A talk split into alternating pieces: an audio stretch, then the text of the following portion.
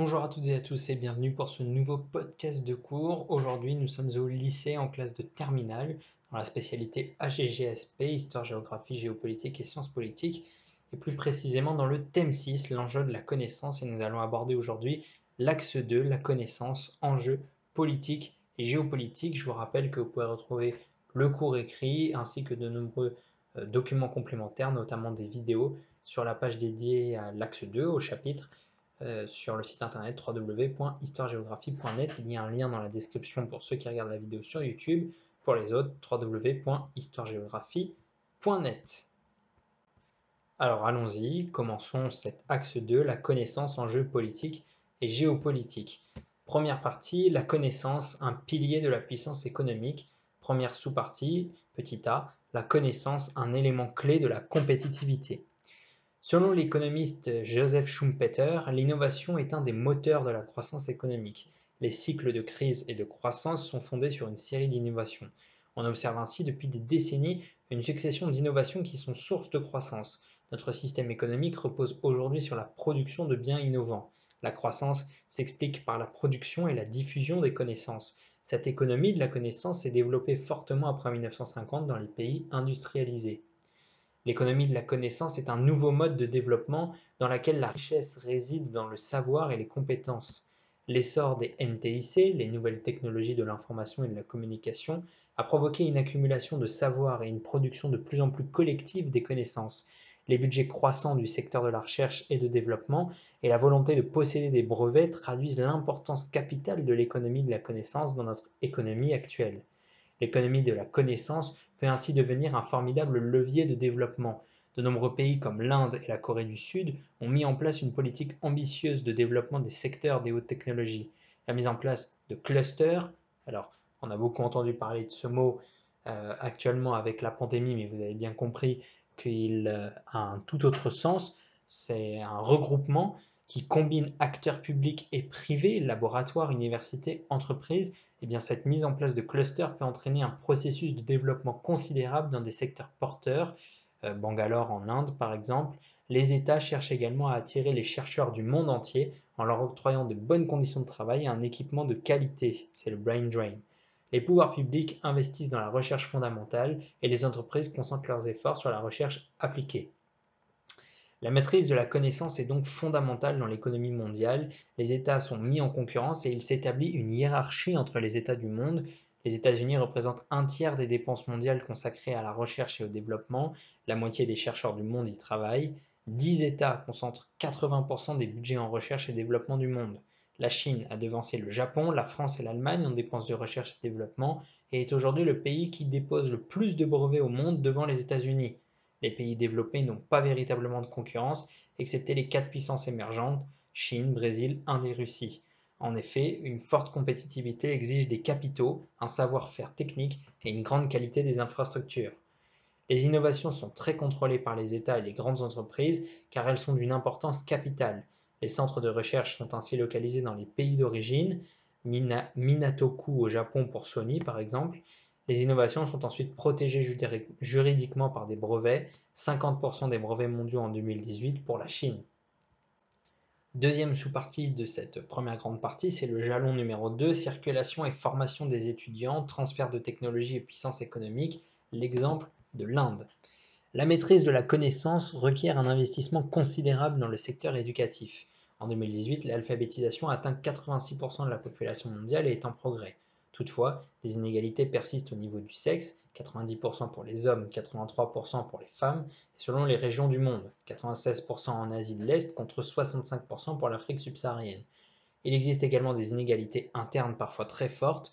Dans la région du Kerala en Inde, on compte 96% d'hommes alphabétisés contre 60% pour la moyenne nationale.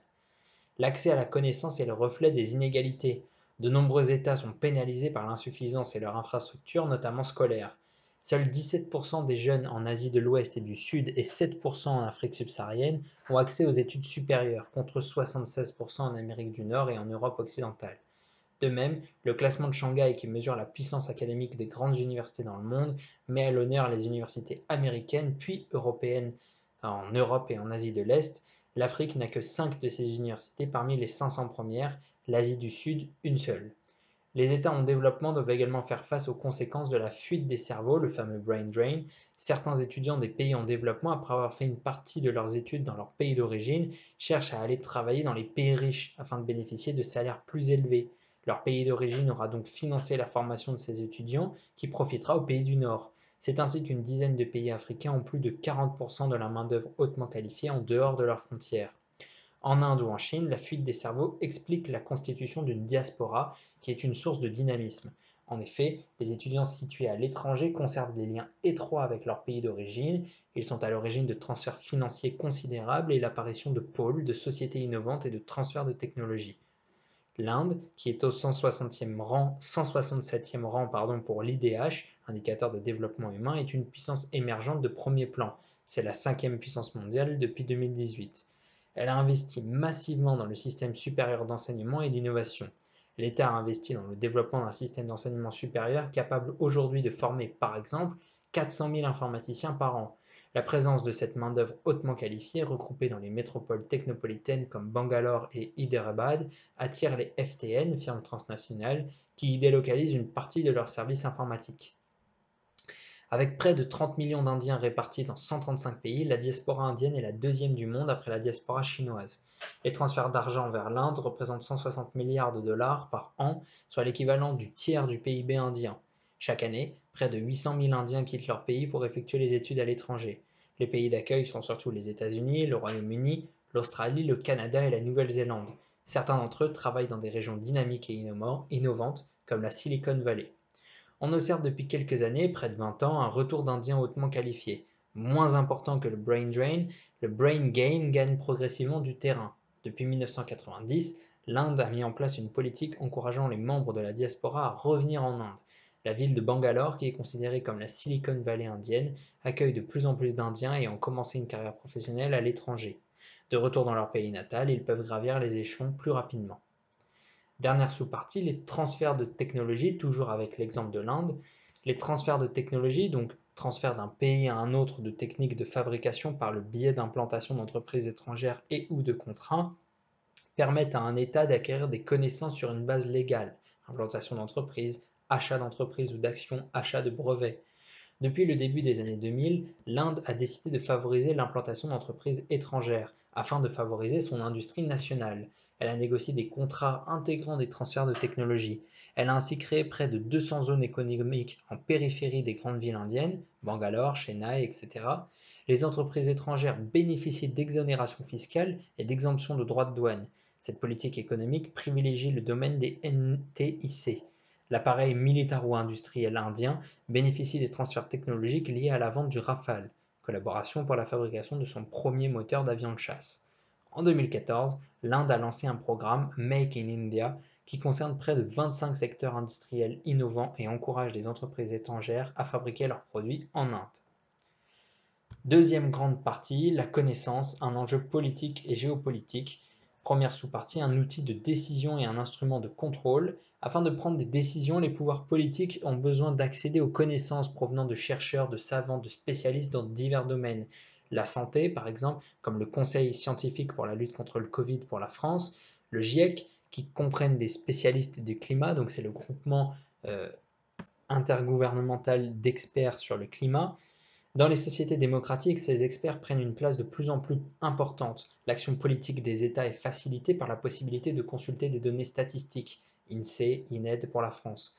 La nécessité d'obtenir des connaissances répond parfois à des politiques sécuritaires comme la lutte contre le terrorisme. Ainsi, aux États-Unis, la NSA, l'organisme du département de la défense des États-Unis responsable du renseignement et de la sécurité des systèmes d'information du gouvernement américain, donc la NSA au début des années 2000 a mis en place une politique de collecte de données, c'est l'opération Stellar Wind, à partir des téléphones et ordinateurs portables de ses résidents. En 2013, Edward Snowden révèle les pratiques illégales des écoutes du NSA c'est le programme PRISM. Cette affaire a entraîné des débats sur la protection des données personnelles. Dans les régimes autoritaires, la production et la diffusion des informations est très contrôlée. Les citoyens peuvent très difficilement accéder aux archives et l'accès à Internet est très surveillé. De nombreux sites sont interdits comme en Chine, en Iran ou en Syrie. Les chercheurs sont encadrés par le régime et ils doivent obéir à leurs injonctions. Des organes et institutions de surveillance sont mis en place pour collecter les informations, rendant possible l'arrestation d'opposants. C'est le cas de la Stasi, à l'époque de la RDA, République démocratique d'Allemagne. En Chine, la mise en place du crédit social, issu d'une collecte d'une myriade de données, qui est un système de notation des citoyens par le pouvoir, obéit à cette logique de surveillance et de contrôle. Dernière sous-partie, la connaissance au cœur des rivalités entre États. La maîtrise des connaissances issues de renseignements est un enjeu géopolitique majeur. De tout temps, les pouvoirs politiques ont eu besoin d'avoir accès aux informations sans passer par les canaux habituels. Ainsi, les Chinois et les Grecs utilisaient la science des écritures cachées, la stéganographie, les messages cryptés pouvaient ainsi être acheminés sans le risque de perdre des informations. Toutes les grandes civilisations ont développé des politiques actives de renseignement. Du XVIe au XVIIe siècle, de véritables services de renseignement et d'espionnage sont développés, mais c'est surtout au XXe siècle que se créent des administrations comme le Secret Intelligence Service en 1909 au Royaume-Uni. Les services de renseignement sont multiples et interviennent intérieurement ou extérieurement. C'est le cas de la DGSI et DGSE pour la France, aux États-Unis, il existe plus d'une dizaine de services de renseignement. Seule la CIA, fondée en 1946, ne dépend que du président américain. Les services de renseignement ont pour objectif de collecter les données, puis de vérifier et de les analyser. Ils sont ensuite transmis selon leur importance stratégique au pouvoir politique. L'espionnage est une pratique illégale de la collecte de données. La circulation des données est protégée par la technique du codage. Afin de sécuriser leurs informations, les Allemands utilisaient la machine Enigma, dont le système de chiffrement a été cassé par les Britanniques, par la machine de Turing, qui est l'ancêtre de l'ordinateur. De nos jours, les États utilisent des procédés de haute technicité pour sécuriser leurs informations. Les méthodes d'espionnage utilisent aujourd'hui les hautes technologies, Internet, satellites et une source de tension géopolitique. En 2019, l'entreprise chinoise Huawei a été accusée d'espionnage industriel par les États-Unis. L'État fédéral lui a interdit l'accès américain au marché américain pour le développement de ses antennes 5G. Voilà pour ce podcast de cours sur l'axe 2 du thème 6 en euh, AGGSP en classe de terminale. Comme je l'ai dit au début de ce podcast, vous pourrez retrouver de nombreux documents complémentaires sur le site internet www.histoiregéographie.net. Et je vous donne rendez-vous très bientôt pour de nouvelles vidéos sur de nouveaux podcasts du collège au lycée en histoire-géographie ou en spécialité.